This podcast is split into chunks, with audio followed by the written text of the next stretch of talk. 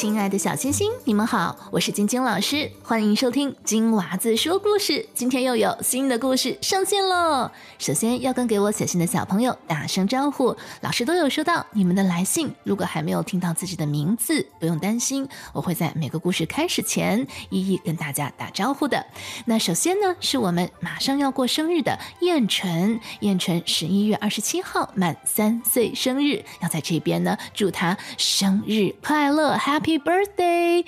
接下来呢，十二月份要过生日的杰安，他住在美国。他说最喜欢听红鼻鼠的魔法种子。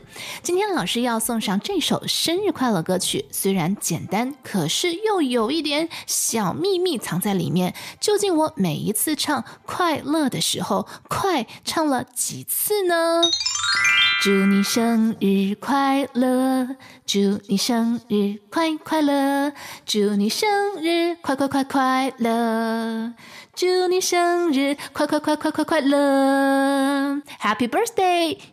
接下来呢，卢卡写信给我，让我在故事前跟 Rebecca 打气加油。Rebecca 今年刚上小一，十二月十四号就要准备考注音大会考了。Rebecca 一定可以的，加油！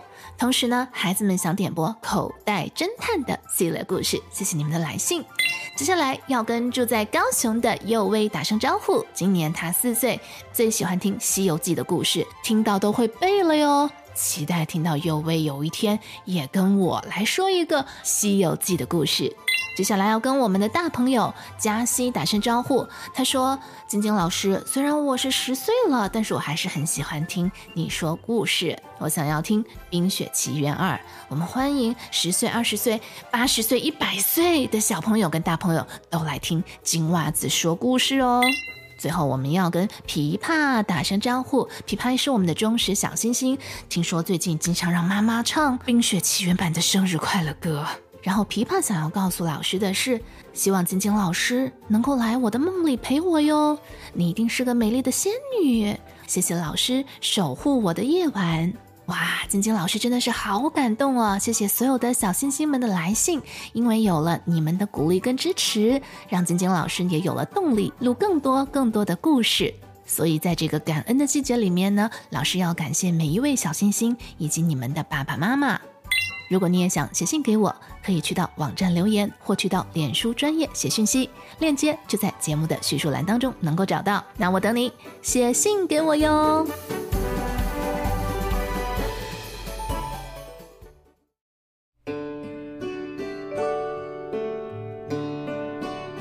红枣女孩。当女孩第一次睁开眼睛看世界时，她发现自己的妈妈是一棵枣树。女孩看到了自己的姐妹和她一样牵挂在妈妈身上。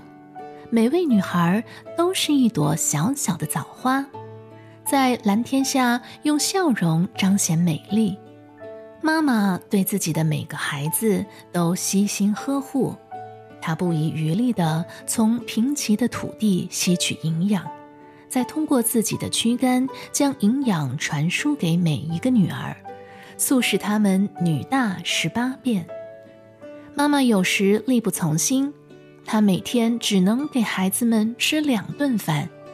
一天，女孩问妈妈：“世界上的每一个生命都是我这个样子吗？”妈妈说：“不都是你这个样子。”还有很多种，比如有的生命会飞，刚才落在你身边的叫鸟。女儿问：“我为什么不会飞？”妈妈说：“如果所有的生命都会飞，世界就乱了。坚守同样光荣。”还有别的生命吗？有的生命会造汽车。什么是汽车？现在从远处开过来的那东西就是汽车，能造汽车的生命很了不起吧？所有的生命都了不起。咱们不会造汽车，但咱们会开花。嗯，我想做汽车，那你就要克服很多困难，坚持成长。等你成为果实时，就会坐上汽车周游世界。妈妈所说的困难，女孩很快就领教了。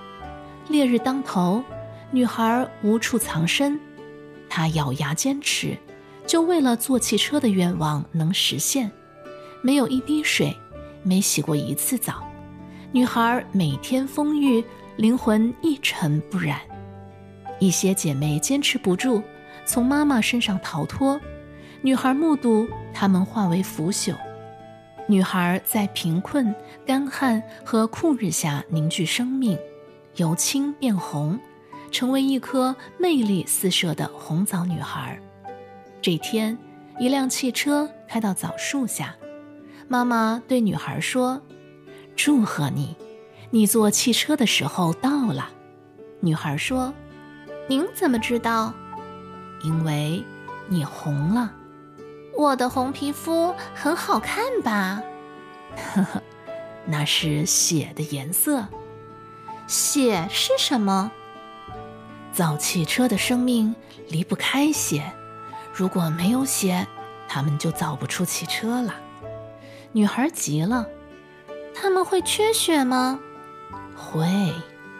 那怎么办？你可以为他们补血。你是红枣女孩。你的颜色就是血的颜色，你愿意吗？我愿意。会造汽车的生命中也有女孩，她们会失血，她们最需要你的帮助。女孩说：“我要去帮助他们，为他们补血。”女孩坐着汽车，离开了贫瘠的土地。用自己的生命去给别的生命补充血液。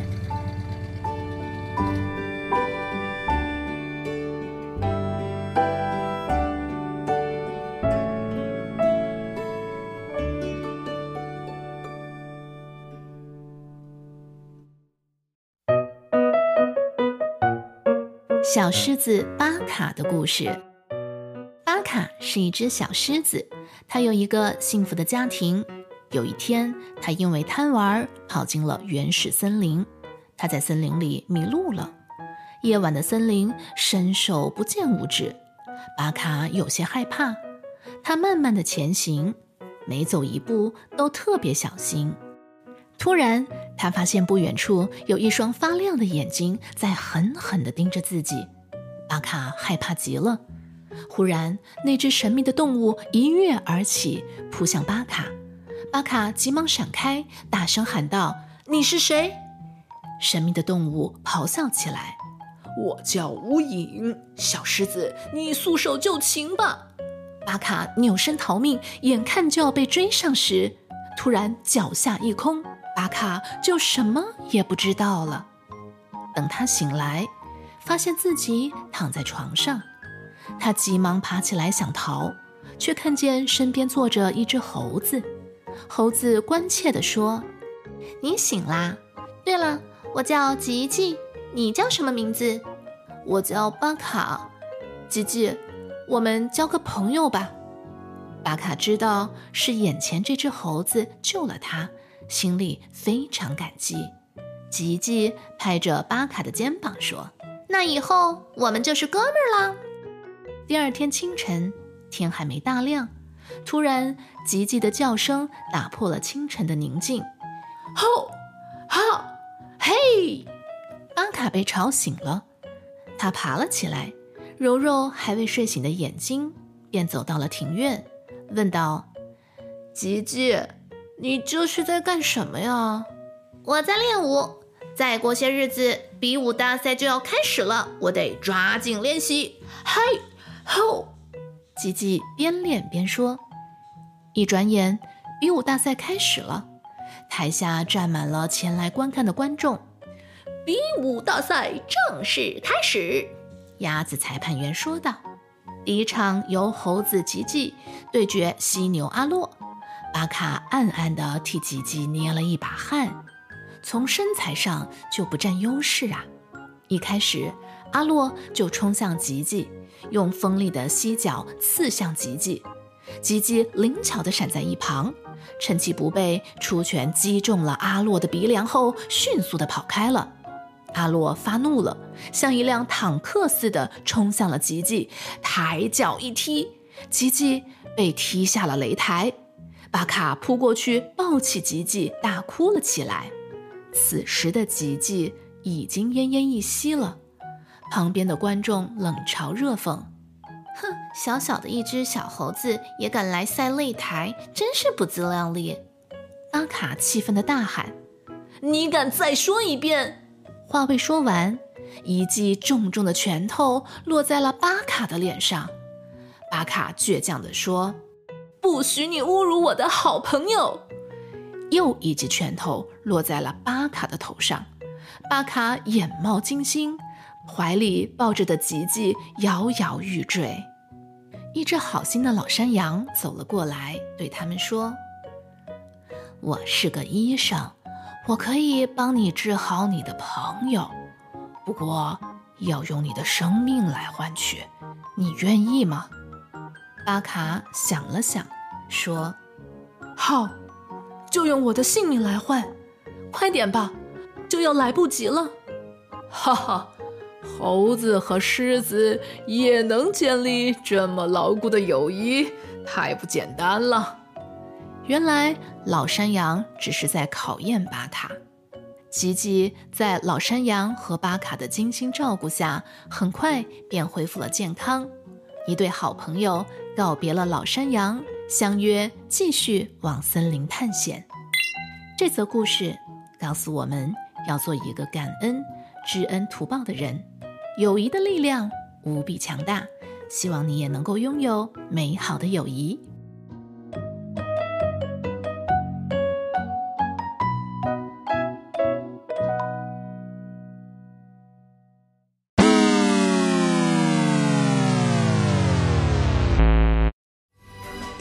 的故事就到这里了。如果你喜欢我们的故事，请不要忘记订阅频道，开启小铃铛。也欢迎你在收听的播客平台给节目满星好评。脸书专业正在冲刺一千 follower，任务完成就有惊喜的礼物哟。链接在我们的叙述栏当中就能够找到。谢谢你的收听，我们下个故事见。